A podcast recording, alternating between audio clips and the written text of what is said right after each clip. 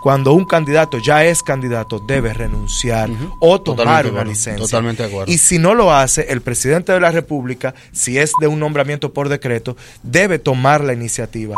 Para mí, si un legislador en cuatro años logra llevar tres iniciativas, tres buenas, es excelente. Decir la verdad y hablar claramente no necesariamente te va a llevar a la victoria. Andrés Van der Horst, un político en Punta Cana, de podcast. Muy buenos días, muy buenas tardes, muy buenas noches. De nuevo aquí en Un Político en Punta Cana. Por primera vez saliendo en vivo a través de YouTube. Y para mí es un placer comenzar este nuevo formato del podcast en video, en un nuevo formato con un gran amigo, un joven que para mí es excepcional, con un gran futuro, no solamente en la comunicación, sino también a nivel político. Me une a él una admiración de, de mi parte y aquí está, en Punta Cana, y haciendo un político en Punta Cana, mi gran amigo José Martínez Brito. Muchas gracias. Aquí estamos precisamente eso a apoyarte, a hacer esto, a hacerlo, a hacer algo chévere. Me encantó la, la, la temática. un político en Punta un Político en Punta Cana. eh, quisiéramos, como light, sí, la idea es que tuviéramos nosotros una playa ahora viviendo una canita, pero, pero como este ahorita. primer formato, ahorita lo hacemos. Así ahorita lo hacemos. Ahorita lo hacemos. Bueno, eh, nada, mira, brother. Eh, primero, gracias de verdad por el apoyo. Contigo podemos hablar mucho eh, de muchos temas. Yo espero que no sea el último eh, y sobre todo de este año que comienza contigo. Comenzamos este podcast del 2020 que entiendo que va a ser eh, muy interesante, sobre todo desde el punto de vista del análisis de nuestra, una nueva perspectiva. Se dan nuevas cosas dentro de un marco legal e institucional nuevo con dos leyes que reconfiguran todo el sistema político dominicano. Y se da ahora, eh, tenemos al frente en unos 45 días elecciones municipales que serán quizás la antesala de lo que será elecciones eh, ya congresuales y sobre todo presidenciales. Como tú, desde tu óptica tanto de abogado, comunicador y, y bueno, y político, ves que, va a transcurrir todo este proceso? ¿Cómo tú lo ves? ¿Cuáles son las novedades? Y sobre todo con ese pensamiento que tú siempre has dicho y que ha sido reiterado, el tema de que vamos a un proceso donde la gente va a querer participar, a diferencia de que la gente va a querer votar, concepto al cual yo me identifico mucho. Totalmente. Mira, de hecho, a mí me parece súper interesante que se ha querido establecer de alguna forma u otra que los votos por los regidores son preferenciales, cuando al fin y al cabo vas a tener que votar por el regidor y por el síndico que esté postulando ese regidor, si no, tu voto sería nulo. Y esto, eh, esto no colinda con, los principios de, del voto preferencial como tal. Y pues eh, tengo yo muchos amigos, no voy a decir los nombres, tú vas a entender el porqué, que tienen su candidato, o sea, que son candidatos a regidores, pero no apoyan a su candidato a síndico y están entrampados porque quisieran vender otro candidato. En el caso, por ejemplo, de Carolina Mejía, Carolina ha creado, ha generado un furor en la capital, que es de donde yo vengo y donde me estoy postulando a diputado. Carolina Mejía ha generado un furor. ¿Tú vas por la, porque, por la... Por la circunscripción número 2 del Distrito Nacional. Y tú ves entonces a Carolina Mejía generando un furor en la carrera. Domingo Johnny, está Hugo Veras. Hugo Veras era el nombre que me faltaba. Bartolomé Pujals. Y, pero ha generado un furor. Y yo sé de muchos candidatos a regidores que están apoyando y quisieran poder apoyar abiertamente a Carolina, pero es un harakiri político. Se, tendrían entonces que mutilar votos ellos mismos para poder apoyar a Carolina. Y, eh, esto, ha, esto ha ocurrido. En el, en el caso de José Martínez Brito, por ejemplo, en mi caso, he tratado de llevar, eh, de llevar la verdad como, como buque insignia, insignia y eh, yo apoyo a Carolina. Carolina para mí es una persona que, va a hacer un excelente trabajo como síndico, como alcalde y como alcaldesa. Entonces, ¿el PRM, según tu perspectiva, retiene la capital? Yo creo que el PRM retiene y aumenta, porque eh, si hablamos de senaduría, tenemos tres candidatos principales, que son Vinicito Castillo, Rafael Paz y Farideh Raful. Al día de hoy, Farideh Raful tiene las de ganar, todas las de ganar. Se ha jugado todos los números esa muchacha. y parece que se va a sacar ese sí, ella tiene, está como medio iluminada, parece. Totalmente. Llega entonces, eh, que, en cierto modo eso me parece un tanto extraño, porque Farideh es, Farideh es una gran persona y es una, una diputada que ha hecho una labor de contrapeso excelente, encomiable en el Congreso. Pero si tú preguntas cuáles son los proyectos de leyes que ha impulsado Farideh Raful, entonces escucha los grillitos. ¿Cuál es el trabajo? Bueno, lo que pasa es que resulta que en, en, la Cámara de Diputados no necesariamente pasar leyes es lo único que hace un diputado. Ella está haciendo una de las funciones muy bien, que es la del contrapeso. Y creo que esa es la razón por la cual se está convirtiendo en la niña linda. Hay dos cosas que tú has dicho en lo que en lo que mm, has analizado que a mí me llama mucho la atención. Primero, en el proceso mm, de, de elecciones municipales, hay un ingrediente que pocas personas y analistas he oído analizar, valga la redundancia, que va a pasar en este proceso por primera vez en la historia de la República Dominicana, que es que contrario a las veces anteriores donde los síndicos eran que, quienes empujaban o jalaban a los regidores por un tema de arrastre, ahora va a ser todo lo contrario. Así es. Porque al no ser preferencial, como tú dices, hay que, el regidor va a tener que salir a buscar unos votos, pero también vender a sus candidatos a síndico. Y pasa también con los candidatos a diputados, que va a pasar algo muy parecido con las presidenciales. Date cuenta incluso, eh, recuerda que te digo, yo siempre digo la verdad, a mí no me importa cuando cuando la gente dice, pero eso es parte de una estrategia, tú no deberías decirlo. Bueno, yo lo digo de todos modos. En el caso de Leonel Fernández, claro, en el caso de Leonel Fernández, date cuenta que Leonel Fernández tiene dos boletas, la de la Fuerza del Pueblo y Partido Reformista, y luego tiene la otra boleta que es Juntos Podemos. ¿Cuál es la estrategia que están utilizando? Aunque esto la cera, nos la será a nosotros los que llevamos candidaturas por esas, por esas propuestas. Eh, ellos están llevando una boleta a diputados, por Juntos Podemos y una boleta a diputados por, eh, Fuerza del Pueblo y Partido Reformista. Eso va a disgregar completamente el voto. Pero Leonel Fernández, en vez de tener cinco diputados o cinco candidatos buscando el voto en la circunscripción número dos, va a tener diez.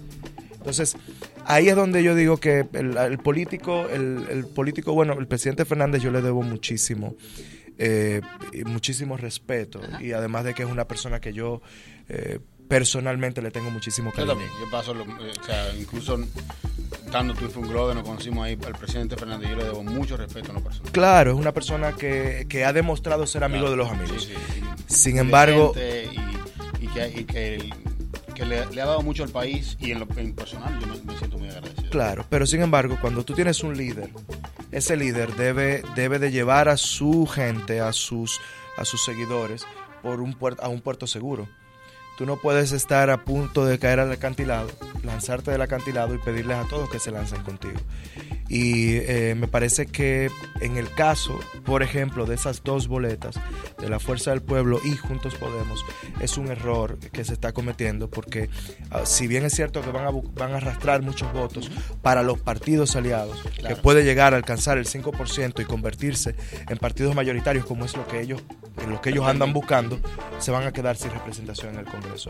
En mi caso yo entiendo que, que gano sin problema. Yo tengo el apoyo de unas figuras dentro de la circunscripción inscripción número 2 que, me garantizan eh, que me garantizan esto. Pero eh, entiendo que paso sin problema como el eh, cuarto o quinto diputado. ¿cuántos diputados lleva la circunscripción número 2? cinco diputados entran cinco diputados ahí en este momento hay uno del PRM dos, eh, tres del PLD y uno del Partido Reformista que es Ito Bisonó. Ito Bisonó se retira de la contienda. Eh, estamos, estamos natagueando ahí por, por hacer ese crossover con el equipo, porque no es automático. Eh, ese, ese crossover no se da automático. Los dirigentes tienen que conocerte y tienen que, entenderse contigo de la misma manera que se entendían con el, con el candidato anterior. pero entiendo que voy bien, voy en buen camino. Hay otros candidatos interesantes que está llevando esa boleta, como Handy Ventura, por ejemplo, por la circunscripción número 2, que está en mi boleta. Y el candidato a síndico es su padre, Johnny Ventura. Entonces ya tú entenderás que la verdad es que yo no tengo nada que buscar con Johnny Ventura, porque no tengo el apoyo de Johnny Ventura. Entonces, ¿qué hago? Apoyo a Carolina. Claramente, muy bien. Muy buena, muy buena estrategia. Muy buena ¿Te das cuenta? y la gente me dice, bueno, pero es tu partido. Mi alianza es congresual. Y esa alianza congresual llega hasta ahí. Luego en lo presidencial y en lo municipal hay, una, hay un equipo y ese equipo tiene, eh, eh, tiene como líder a Ito Bisonó. Y Ito Bisonó es quien toma las decisiones de cuáles son las otras personas a quienes van a apoyar. Eh, en mi parte, yo llevo una candidatura a diputado y hasta ahí llega mi alianza. Bueno, vamos a hablar después con un amigo mío que le sobran votos por ahí. A ver si de eso que le sobran te, presta dos o tres. Yo creo que tú debieras hacerlo, sí. Porque ese sí que sale seguro. Todo el mundo sabe de quién estamos hablando. El líder más grande de, Cristo Rey. De y, pronto, y pronto estará por aquí, estará en Punta Cana visitándonos y tenemos teniendo un, un, un político en Punta Cana, un gran amigo, un hermano, un socio de hace 20 años y mi gran amigo Alfredo Pacheco, de quien estamos hablando. Tú sabes que, él tiene algo. Histórico, el líder histórico de la, de la circunscripción número 2. Ya lo sabes. Y él tiene algo muy especial. Eh, con respecto a su electorado. Yo he hecho mis encuestas en las cuales valoro qué es lo que el votante anda, anda buscando en su candidato. Y hay cosas que ya pasaron a un segundo plano, que antes eran en primer plano. Sí. Y las que han pasado a primer plano son precisamente estas de permanecer residiendo en el lugar, eh, una persona que esté presente, presente en todo momento, la humildad, la credibilidad. Y ya la gente no cree en partidos, es la verdad. Esa es la realidad. La gente ya no cree en partidos, la gente está, la gente está votando por personas. Y votando por personas, votan por quien conocen. ¿Quién no conoce a Alfredo Pacheco en la circunscripción número 2? Es igual como te dice, como decirte, ¿quién no conoce a Ito Bisonó? Ya los demás que se defiendan solos. Pero ya, yo no tengo nada más que decir de los demás. Vamos a hablar un poco de José Martínez Berito. Eh, José, tú eres abogado. Así es. Y lo ejerces. De profesión. De profesión. Vivo de eso. Sí, y de manera muy aguerrida, pero además también eres un gran comunicador. Tiene programas y tiene participación en la comunicación diariamente en la capital y no solamente a nivel de radio, sino también en, noticieros con, que sale como Cavada, tu página de YouTube, etcétera, eh, las mismas redes sociales, ese tipo de cosas. Pero muy, poca gente sabe que uno de los pocos candidatos eh, a diputado que tiene experiencia legislativa, per se, eres tú. Entonces eh, es. un poco importante que compartamos con quienes nos siguen esa experiencia de haber trabajado en programas importantes en el Congreso, de haber trabajado con proyectos de leyes importantes, porque como tú bien decías, eh, muchas personas cuando hacen un análisis de un diputado, un candidato a diputado, que se requiere repetir, bueno, ¿cuántos proyectos de ley ha llevado? No sabiendo que el, el diputado, el representante, el legislador tiene básicamente tres funciones, que son una es representar, otra es legislar y lo que tú decías, una servir de contrapeso. Entonces, dentro de la parte legislativa, tú como abogado y como persona que ha estado ahí, un poco, ¿cuál ha sido tu, tu background, tus antecedentes eh, dentro de, del mundo legislativo? para que la gente vuelva y lo analice y lo analicemos todos.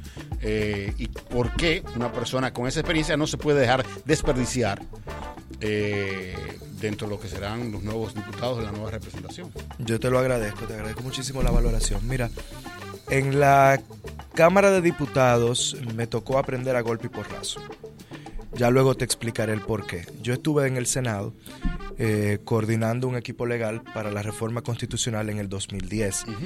Y luego de esto eh, fui el representante del Programa de las Naciones Unidas para el Desarrollo, el PNUD, en el programa de fortalecimiento y modernización institucional de la, del Congreso, del Congreso Nacional, eh, de donde salieron proyectos muy interesantes. Pero antes de eso fui asesor eh, jurídico de la Oficina de Gestión Senatorial de Monteplata, con Charlie Mariotti. Y ahí me tocó trabajar de cerca con Rafael Paz, con Josué Fiallo, con Francisco Domínguez Brito, eh, trabajé mucho con Julio César Valentín, que son grandes amigos al sol de hoy. Y con Mariotti, que evidentemente fue mi profesor en esas lides eh, legislativas. Una figura Genio y figura de la cultura, gran amigo. Ya lo sabes. Sí. Eh, y, y eh, adentro y fuera. Sí, no, Dentro y fuera. Fuera mucho más. Fuera mucho más. Es una cosa increíble.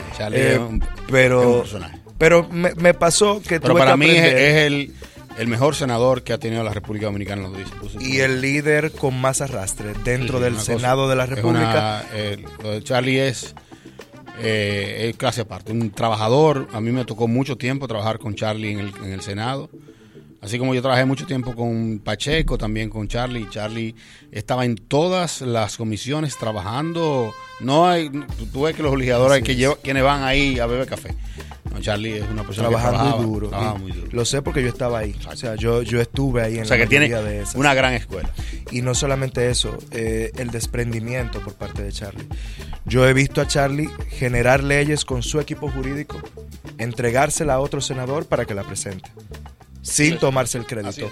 Y he visto también a Mariotti eh, tomar disposiciones como, por ejemplo, no asumir la presidencia de la Cámara de Diputados, pudiendo hacerlo, de, perdón, del Senado, pudiendo hacerlo, con el apoyo para hacerlo y respetar las disposiciones del partido. ese, ese desprendimiento. Pero en la Cámara de Diputados me tocó aprender a golpe y porrazo, te digo, porque llego yo del Senado haciendo eh, esta labor legislativa para la reforma constitucional y me pasó algo muy interesante, pues yo eh, trabajaba en aquel tiempo como era con Charlie, con el equipo danilista. Y en ese tiempo el presidente era Leonel Fernández. Claro. Leonel tenía su alianza con Miguel Vargas Maldonado, que luego se ejecutó con el Pacto de las Corbatas Azules. Mientras tanto, nosotros teníamos que estar en el Congreso generando propuestas. En un momento el Partido Reformista decía todo que no, hasta que finalmente se negoció con el Partido Reformista y entonces empezó a ceder. Y el PRD, el PRM, el que el PRD eh, en ese momento que en el tiempo que era el PRD exactamente, haciendo una férrea oposición.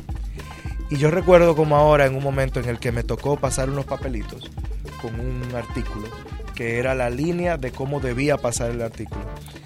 Y sin querer le he pasado uno a Lila Alburquerque que no coge corte. Que no coge corte. Y entonces en ese momento estaba presidiendo la asamblea Julio César Valentín porque Reinaldo se había retirado un momento. Mm, y yo recuerdo en televisión nacional, porque se, estaba televisando, que eh, eh, la diputada dijo, presidente, están panfletando dentro del Congreso Nacional. Ah, Figura que es ilegal. Y me apunta la cámara a mí. Y yo me quedo mirando. Julio César, amigo mío, me dice, salga, salga de la cámara, salga. Y yo tengo que salir y afuera ya él vuelve y sale y me dice, ¿qué tú haces panfletando con Lila? ¿Por qué tú le entregas un papelito a Lila? Y ahí fue cuando yo empecé a darme cuenta que en la Cámara de Diputados será totalmente distinto que en el Senado. Sí, muy distinto. Porque es mucho más plural. Es incluso más, eh, más legítimo la representación de, de la Cámara de Diputados. yo siempre he dicho, tengo esa postura, no sé qué se me va a costar mm, algún precio político, pero siempre yo he abogado por que sea unicameral y que haya una verdadera representación, pues por eso se llaman las cámaras de representantes. Tú sabes que eso es como juntar eh, dos barrios emblemáticos de la capital con diferentes estatus económicos. Sí, sí, así es. O sea, eso es totalmente diferente, no, no de forma despectiva. No, no, no, es, la, realidad. La Cámara de Diputados vive una realidad totalmente diferente a la de Y la realidad es donde se conoce el país político. Claro. O sea, si hay una fotografía de la política nacional, se ve en la Cámara de Diputados.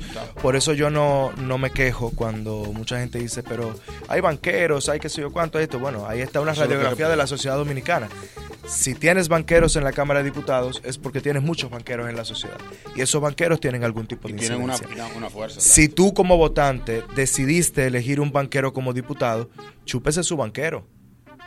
Ahora, hay muchos de esos banqueros que están haciendo un trabajo excelente como por ejemplo el de, el de Santiago Rodríguez. Sí, Antonio. Antonio, que tiene su problema con su aserradero, que hay que verificarlo, tendría él, es un hombre, él es un hombre coherente, es un hombre serio, es un hombre bueno, debiera verificar si ciertamente las críticas que se han hecho a ese aserradero son ciertas y tomar cartas en el asunto, pero fuera de eso, eh, es un, es un grande, es un tipazo y es un, ha sido un gran legislador y es banquero.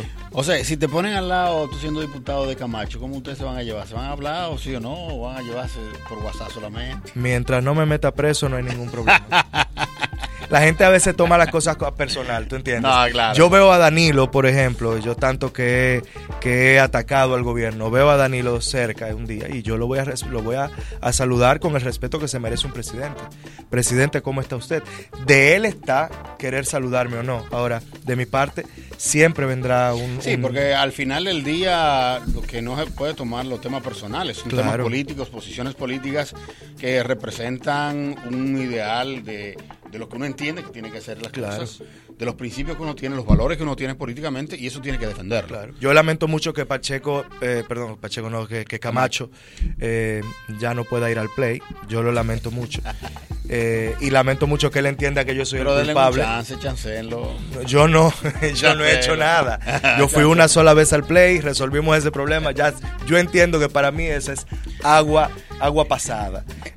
pero lo que pasa es que los políticos tienen que tener pendiente que lo que hacen puede repercutirles no solamente en el momento, sino a futuro, porque ya no son los mismos tiempos de antes, las cosas cambiaron. Y el juego cambió, como dicen algunos amigos de tu partido, el juego cambió, pero cambió para el bien de la sociedad y para el bien de la nueva camada de políticos que busca, que busca la, democratización de la información como norte. Porque ese es el problema principal. Yo oigo muchos amigos políticos y eso utilizando ese término. Sin embargo, veo que en su ejecución política siguen haciendo lo mismo. O sea, ¿tú crees que ese término del juego cambió es más un eslogan eh, atractivo que la práctica, que verdaderamente los políticos en su mayoría están cambiando la forma de hacer política. Por ejemplo, ese valor que tú tienes la transparencia, de decir lo que tú entiendas, independientemente convenga o no, es un valor de una nueva generación, sobre todo del millennial, la generación Z. Sin embargo, hemos visto a los políticos como que se acomodan, siendo jóvenes, a la práctica constitucionaria y tú lo ves eh, vistiendo igual que los políticos tradicionales, con los mismos ademanes, con las mismas cosas. Eh, andando con un chimo con la espalda y, o sea, y haciendo la misma práctica de, que de los anteriores. Así es. Eso es los llamados jóvenes eh, en, una con una mente vieja, con una mente anciana. Eh, particularmente José Martínez Brito no tiene nada malo que decir de sus compañeros, pero sí te puedo decir que un candidato que haga decir, que haga, que haga que establezca, que se haga entender como una, una sangre nueva, potable, con formas diferentes de hacer política, siendo candidato, ocupando una posición pública y no renuncia o toma licencia, no está haciendo parte del cambio en lo absoluto. Así es. No está siendo parte del cambio. Y esto no es ni siquiera nada más, no tiene nada que ver con tu gestión. Tu gestión puede ser la mejor del mundo. Simplemente tú cuando estás en una posición pública, cuando tú eres funcionario público, es muy difícil diferenciar entre lo que es del Estado y lo que te compete a ti como funcionario y lo que te compete como candidato. Igual pasa con los fondos. Es difícil determinar cuáles son los fondos del candidato y cuáles son los fondos del funcionario. Y esto es donde tenemos tenemos que tener mucho cuidado. Por respeto a la sociedad dominicana, cuando un candidato ya es candidato, debe renunciar o tomar una licencia. Totalmente de acuerdo. Y si no lo hace, el presidente de la República, si es de un nombramiento por decreto, debe tomar la iniciativa por el bien de ese político. Y si es joven, como al efecto está ocurriendo en, muchos, en muchas provincias, si es joven más aún, porque tú tienes es como cuando a mí me dicen en la circunscripción número 2, me, me, me paran y me dice, eh, ¿cómo yo sé que tú eres serio? ¿O cómo yo sé que tú vas a ser diferente? Y yo le digo a la gente, bueno, yo por lo menos tengo el, beneficio de la duda. Los que están ya tú sabes lo que son. Claro. Para bien o para mal. Yo tengo el beneficio de la duda. A mí no me pueden endilgar nada de esto. Ahora, si yo como político joven, nuevo, sin ser funcionario, también tomo posiciones que no son necesariamente afines con, con, lo que uno representa o pretende representar, la credibilidad se va al suelo. Y eso pasa con muchos candidatos. El juego cambió, claro. El juego cambió, muchos no se han dado cuenta. No se han dado cuenta, así es, así es. De las tres eh, funciones principales que lleva un legislador, ¿dónde tú te vas a concentrar más eh, una vez siendo elegido? Ya a partir de agosto de 2020. Legislativa y contrapeso. Ok. Sea quien sea el presidente. Y de esas legislativas, por ejemplo, ¿cuáles son tus tres principales iniciativas de leyes, tres principales que tú entiendes que van a ser las que tú te vas a concentrar. Yo no creo en nadie que me salga un día de, de, Así está mi amigo José La Luz. Él tenía 10 iniciativas y todas quedaron, yo no he visto nada concreto todavía. Para mí, si un legislador en cuatro años logra llevar tres iniciativas, tres buenas, es excelente. Claro, y si las logra pasar y logra eh, hacer el, el, lograr que otros, que otros compañeros te apoyen en tus iniciativas, claro. tú eres mago. Así es. Porque lo que pasa regularmente es que llevas una propuesta, pero no, no te apoyan. Y aunque la propuesta sea buena. Mira, por ejemplo, pasó en el eso, cuando llevó a sus diputados, que estuvo con diputados en el Distrito Nacional, eh, trataron de pasar un proyecto de ley sobre el agua y nunca pasó el, proyecto. Eh, y algo tan importante como el agua. porque recursos hídricos es fundamental. Óyeme, señores, la gente no entiende, la gente no sabe que la capital, la capital, recibe su agua del sur, desde muy lejos.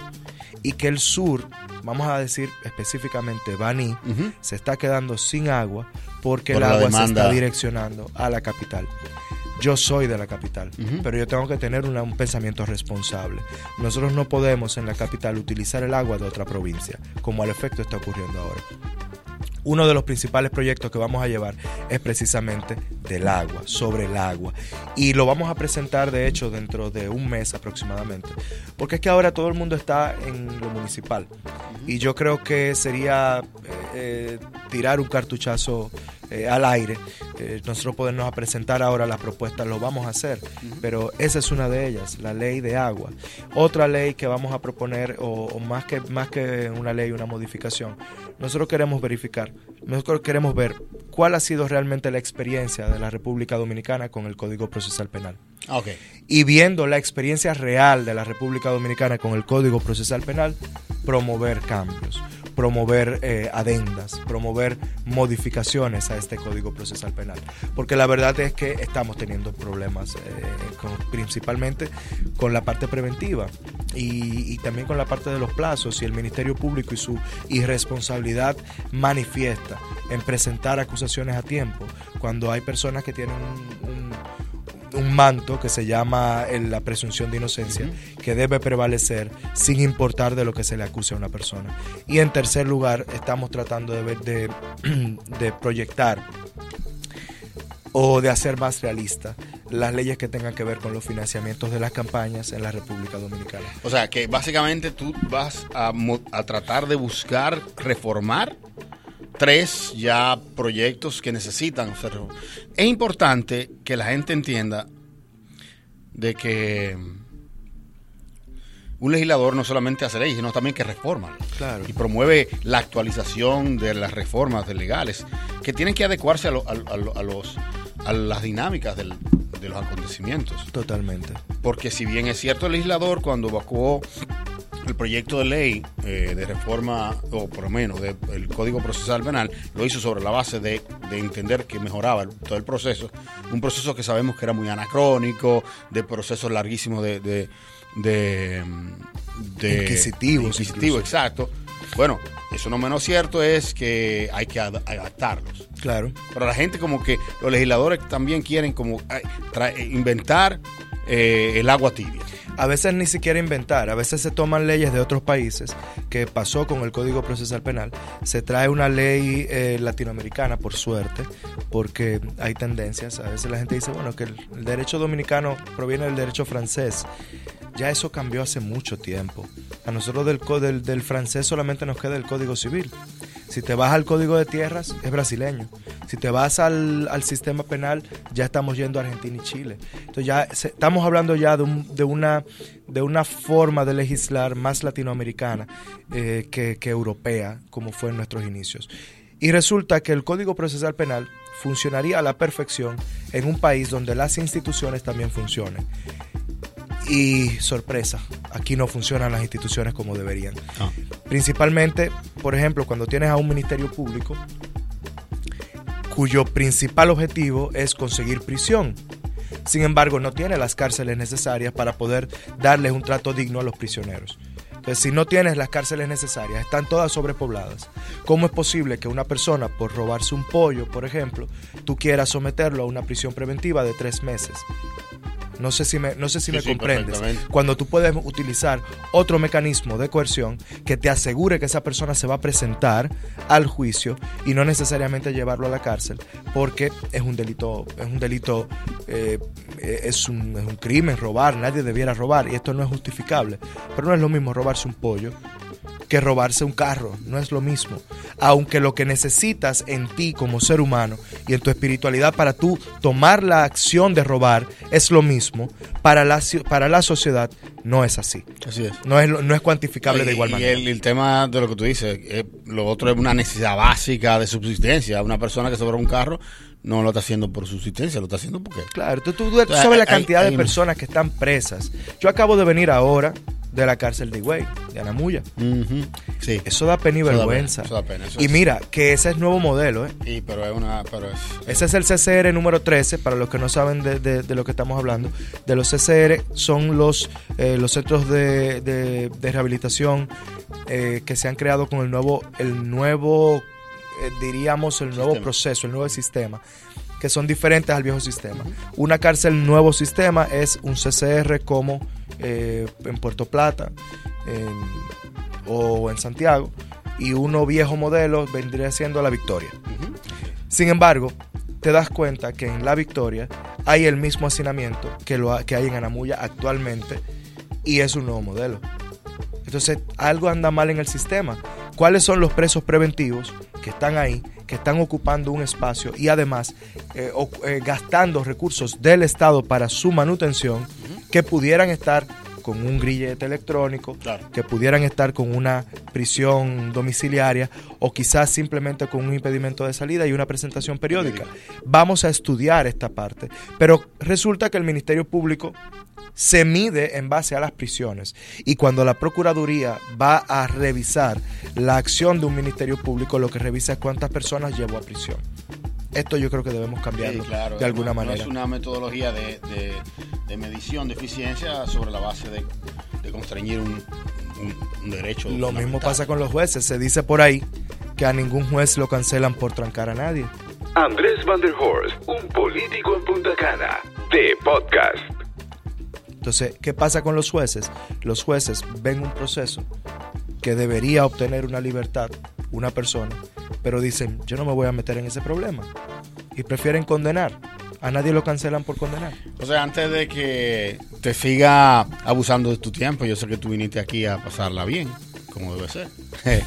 Eh, quiero que tú me des, antes de finalizar, tu panorámica en términos de ¿Cómo tú ves las elecciones, sobre todo presidenciales? Todo el mundo sabe, bueno, viene ahora en febrero, el 16 de febrero, el proceso municipal, pero en, mayo viene el proceso presidencial donde eh, básicamente se debate entre la oposición, que en este caso la encabeza Luis Abinader, y, bueno, y el candidato del PLD, en este caso Gonzalo Castillo. Eso no, no quiere dejar dicho de que estamos menospreciando al doctor Leonel Fernández, pero todas las encuestas hablan de que ahí donde está eso. ¿Cómo tú ves desde la capital, de tu perspectiva, de la interacción con los medios de comunicación que tú tienes, cómo tú ves las cosas hoy? Mira, justo después de las primarias del Partido de la Liberación Dominicana, y luego de Leonel salir del PLD, y formar la fuerza del pueblo, o conformar o aglutinar la fuerza del pueblo como la llaman, yo hice una propuesta que al otro día hizo en Televisión Nacional también Kiki Antún. Eh, y no me dio el crédito, valga la, valga la cuña, ¿verdad? Quicada. Que fue una solicitud de una unificación de, de la oposición, por una razón simple Ahora mismo oposición son Leonel Fernández y Luis Abinader. Estas elecciones, y vamos al cliché, son totalmente diferentes a las demás. la diferencia es que esta vez de verdad son diferentes. Y son tan diferentes que al día de hoy tú no puedes determinar lo que va a pasar en mayo, el 17 de mayo del 2020.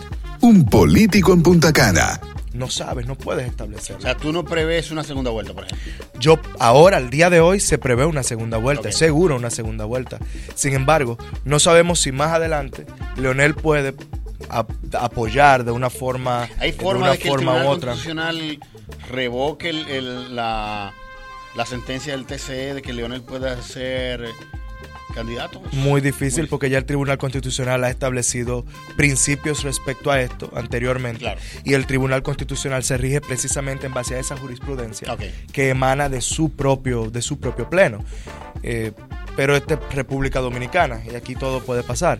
No creo que eso pase, pero sí puede ocurrir que en las presidenciales Leonel se dé cuenta de que quizás apoyando a Luis Abinader puede tener obtener un mayor, eh, una mayor seguridad o que Luis Abinader diga bueno Leonel Fernández me representa eh, representa más la oposición eh, porque déjame decirte algo el posible temor que debe tener la oposición en República Dominicana es precisamente que Leonel en la oposición es un hueso muy duro de roer. Y Leonel en la oposición es capaz hasta de robarle estrellato al líder de la oposición actual, que es Luis Abinader. Y esto es algo que debiéramos tratar de que no ocurra. La oposición debe mantenerse de una forma u otra unida, porque si no, no vamos a poder sacar al PLD del poder, que es lo que anda buscando la oposición en conjunto. ¿Cómo yo lo veo al día de hoy? Yo veo a Luis Abinader presidente, veo un Congreso más equilibrado, con una mayoría del PLD todavía, pero eh, más equilibrado, con algunos, algunos eh, eh, diputados y, y, síndicos del Partido de la Liberación Dominicana, de la Fuerza del Pueblo y del PRM. Es así como lo veo. Sin embargo, te repito que esto puede cambiar en cualquier momento. Leonel Fernández no recuerdo la última vez que haya sido eh, que, hayan subestimado a Lionel, porque lo conocen bastante bien como un animal político. ¿Y lo está subestimando ahora, tú crees? Eh, no, creo que el, el, PLD lo subestimó. El PLD lo subestimó. Sí, yo creo Y quien no debiera subestimarlo es Luis Abinader. Y creo que se están dando los pasos necesarios para que esas alianzas sean concretas. Mira lo que pasó con el, con el caso de las alianzas para senadores. Esto es algo nunca antes visto en la República Dominicana. ¿Cree que tú para ti fue un error, como muchos dicen, del PRM aceptar esa alianza o fue acertado? Vamos a dejarnos de romanticismo. El PRM tiene que buscar el poder. Si no busca el poder, no, tendría esa vocación de poder que necesita para gobernar. Y si la vocación de poder decía que tenían que aliarse a la fuerza del pueblo para poder lograr más escaños, eso es lo que tiene que hacerse. Y el pueblo dominicano tiene que dejarse de ese romanticismo que lo, lo instituyeron en República Dominicana Balaguer, Juan Bosch y Peña Gómez, donde ninguno de ellos se podía ni o quizás mucho es más que romanticismo, yo creo que con mucha doble moral también. O sea. Es romanticismo, porque la doble moral, bueno, pudiera ser doble moral, pero es ese romanticismo. Yo no quiero ver a Luis Abinader con Leonel. ¿Y qué es lo que tú quieres? ¿Tú quieres un cambio de gobierno o tú quieres un muñequito? Exactamente. O tú quieres eh, una caricatura. ¿Qué es lo que tú quieres? Tú quieres que los cambios se den, tú tienes que perseguirlos. Y ¿Qué debe hacer Luis Abinader y Leonel Fernández? Perseguir ese cambio que ellos andan buscando. ¿Y cómo se persigue ese cambio? Buscando quiénes son los que tienen más probabilidades y dándose apoyo mutuamente donde, donde uno y otro tengan más probabilidades. Actualmente, actualmente Luis Abinader es, un, es el virtual presidente de la República Dominicana. El que se pierda ahí se está perdiendo lo claro. Eso te lo digo con el corazón en la mano. Sin intención de, que esto cree algún tipo de roncha con mis compañeros y mis amigos de, la Fuerza del Pueblo. Que todo puede cambiar. Pero al día de hoy, vamos a ser honestos, eso es lo que se vislumbra. Siendo claro, es verdad. Y yo estoy de acuerdo contigo. Sobre todo por Ni siquiera Gonzalo, ¿eh? No, sobre todo por el hecho de que Lionel independientemente de que es un presidente tres veces, una gran capacidad política, está haciendo, construyendo un partido. Claro. Ya eh, en ese caso, Luis Abinader tiene un partido que le permite una plataforma electoral mucho, más, eh, mucho mejor, al margen de que en todas las encuestas siempre está, está arriba. Por lo tanto, yo creo que yo coincido contigo y, eso tendría un, precio en mi partido también, pero yo también eh, contigo comparto no solamente la amistad, José, sino también tu sentido de la transparencia, ese valor de la transparencia, de la responsabilidad, porque al final del día eso es algo que uno tiene que, tratar de promover. Así de que la gente diga lo que piense, de que la gente sea autocrítico y de que la gente entienda que, que tiene que partir sobre la base de la verdad, podemos estar equivocados, pero eso es lo que yo entendía. Es más fácil hacer política diciendo la verdad, más de lo que la gente cree. Así es. Y actualmente la gente está valorando mucho la sinceridad. Y yo te lo digo a ti, pues yo sé, yo sé que tú lo vas a sentir lo que te estoy diciendo. Eh. Decir la verdad y hablar claramente no necesariamente te va a llevar a la victoria en un momento en específico, pero ciertamente te va a mantener con el cariño y el respeto de la población dominicana, que es lo que necesita un político, porque un político sin respeto y sin cariño de una sociedad no es nadie. Hay otras personas que yo creo que Luis Abinader tampoco debe subestimar en este proceso. Y una de esas personas es Ito Bisonó, otra de esas personas es eh, Ramfis, eh, Ramfis Trujillo. ¿Tendrá Eh, posibilidad Ramfis de, de ser candidato? Ninguna, ninguna, no tiene posibilidad. Ahora, arrastre sí tiene. Sí, claro. Y ha generado en el exterior, ahora mismo yo creo que el candidato presidencial con mayor apoyo eh, en el exterior de los dominicanos de, de la Sí, diáspora debe ser Ramfis. Él ha encontrado un nicho ahí interesantísimo. que entiendo yo que Luis Abinader debe rápidamente tratar de ofertarle una diputación de ultramar a Ramfis, porque eso es lo que le sale. Eso es lo que le sale. Él- él- mi amigo también, eh, y me va a llamar seguro cuando vea esto y me va a decir, oye, pero eso es lo que te sale, Ramfis. No, bueno, busques bueno. más de ahí. O sea, muchísimas gracias. Eh, pueden encontrar una página interesantísima en YouTube, que es José Martínez Brito, donde tiene ahí sus cápsulas que eh, muy interesantes que cada mes, ¿no? Cada mes. Sí, sí, yo, bueno, a veces hasta diario. Mira, por ejemplo, Ah, lo que me pasó ahora en Jimaní hace, un, hace unos días. Venía transitando desde el mercado. Pero eso tú no lo has subido todavía en la página. en la- en- No, ese no lo, no lo he subido Ah, no porque subido. estoy esperando que pasen, que pasen todas estas Ok. fechas. A mí me ocurrió algo penosísimo en, en el trayecto desde el mercado binacional de Jimaní a la capital. Uno haciendo turismo como dominicano que apoya lo suyo, como el dominicano que apoya lo propio, lo autóctono, lo- la cultura. Ujú. Me voy por toda la frontera, llego al lago Enriquillo, le doy la vuelta al lago Enriquillo, ¿cómo? ¿Qué? La descubierta, ¿qué esto, qué aquello? Y me paran unos policías y me dicen que no puedo llevar algo que compré en el mercado binacional. ¿Qué era? Yo particularmente, personalmente, dos six pack de cerveza Prestige, Prestige. Muy buena cerveza. muy buena, premiada Sí, mundialmente muy buena cerveza. vas al mercado binacional, la ves ahí vendiendo, le dices, bueno, yo quiero, quiero comprar, me compro dos six pack de cerveza y me compro 100 pesos de ajo y una latita de leche condensada de una marca haitiana que yo quería probar. Me paran en el retén y me dicen que yo estoy, que esto es contrabando. Me ocupan todo, lo llevan a un cuartito. Cuando yo logro ver dentro del cuartito, veo que ahí hay contrabando de plátano, contrabando de yuca. No entiendo cómo puede existir un contrabando de plátano y yuca en República Dominicana, pero veo que hay todas esas mercancías de los de los pendejos dominicanos que pasan por ahí que se creen los cuentos que ellos les, les hacen. Y eh, penosamente, tuve, tengo que decirlo de esta forma, fui asaltado por la dotación del destacamento del Limón en Jimaní. ¿Por qué digo asaltado? Porque si tú me vas a incautar algo que yo compré en el mercado binacional, al menos entrégame un acta de incautación en la que se establezca que tú me incautaste esto. Pero estas personas ni siquiera me solicitaron a mí mi cédula. Ni siquiera sabían que mi nombre era José Martínez Brito, ni mi vehículo si era mío, si yo lo traje de Haití. Si yo andaba armado, no lo sabían porque no revisaron mi vehículo. Simplemente les interesaba la mercancía que yo llevaba, que es precisamente la mercancía que al otro día iban a vender ellos mismos en el mercado binacional. En este mes de enero estamos, estaremos haciendo un sometimiento de la dotación completa de ese destacamento. ¿Tú vas a seguir haciendo así de siendo diputado de beligerante en términos de la defensa ah, hacia los derechos y eso o vas a, te vas a concentrar más a la labor legislativa? Como decía el chavo, peor. Peor. Créeme Bueno, o sea, que sí. Repítenos tus redes, brother, para que J. Martínez Brito en Instagram, Facebook, Twitter. eh, y cuando sale una red nueva, yo también la cojo y abro y pongo mi usuario.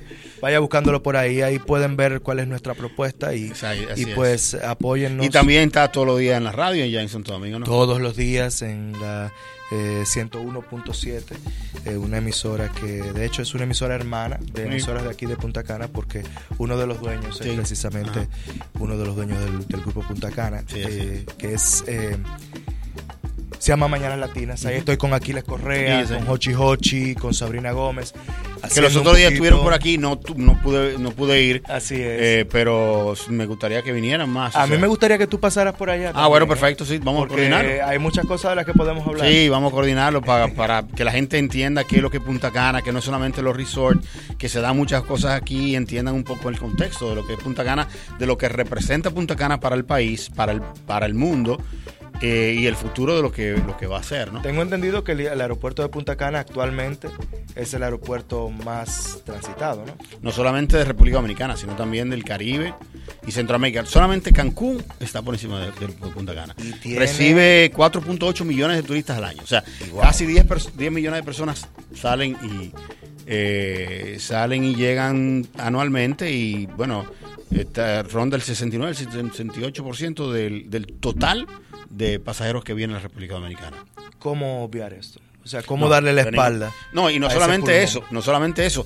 Eh, se tiene proyectado en los próximos tres o cuatro años 10.000 habitaciones más. O sea, estamos hablando de que el proceso de crecimiento es impresionante. en los últimos 10 años, de 2 millones ha llegado casi 5 millones en solo 10 años. Y hay otras cosas sobre Punta Cana que la gente debe tener pendiente. Por ejemplo, los que hacen, los que practican deportes como el buceo, que yo lo hago. Punta Cana es uno de los mejores lugares para bucear porque creo que es la única zona que siendo lugar turístico durante tanto bucear han logrado aprender a cuidar el ecosistema y su medio ambiente de puntear en las costas y en los, en los bancos de coral de Punta Cana da gusto. Aquí tú te encuentras hasta con manatíes. Hasta con manatíes. Tortugas, eh, tortugas, carey. Mira, yo he buceado por todas partes del país. Encontrarme una carey es muy difícil. Encontrarme un tiburón es difícil.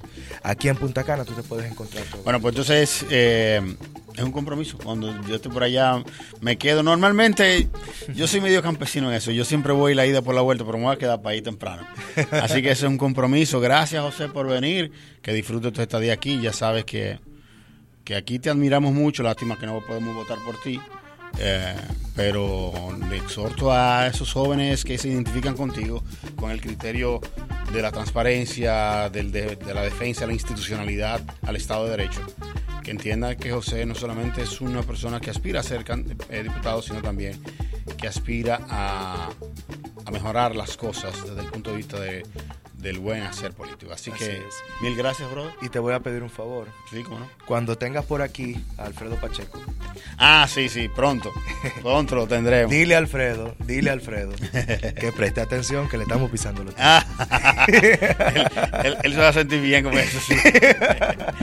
Alfredo es una persona que lo que ha hecho es ayudar mucho y, y, va a seguir cosechando lo que ha sembrado. No hay un solo lugar donde yo vaya que no me hablen del Alfredo así Pacheco. de esa, en esos términos. Bueno, entonces nada, buenas noches, buenas tardes, buenos días.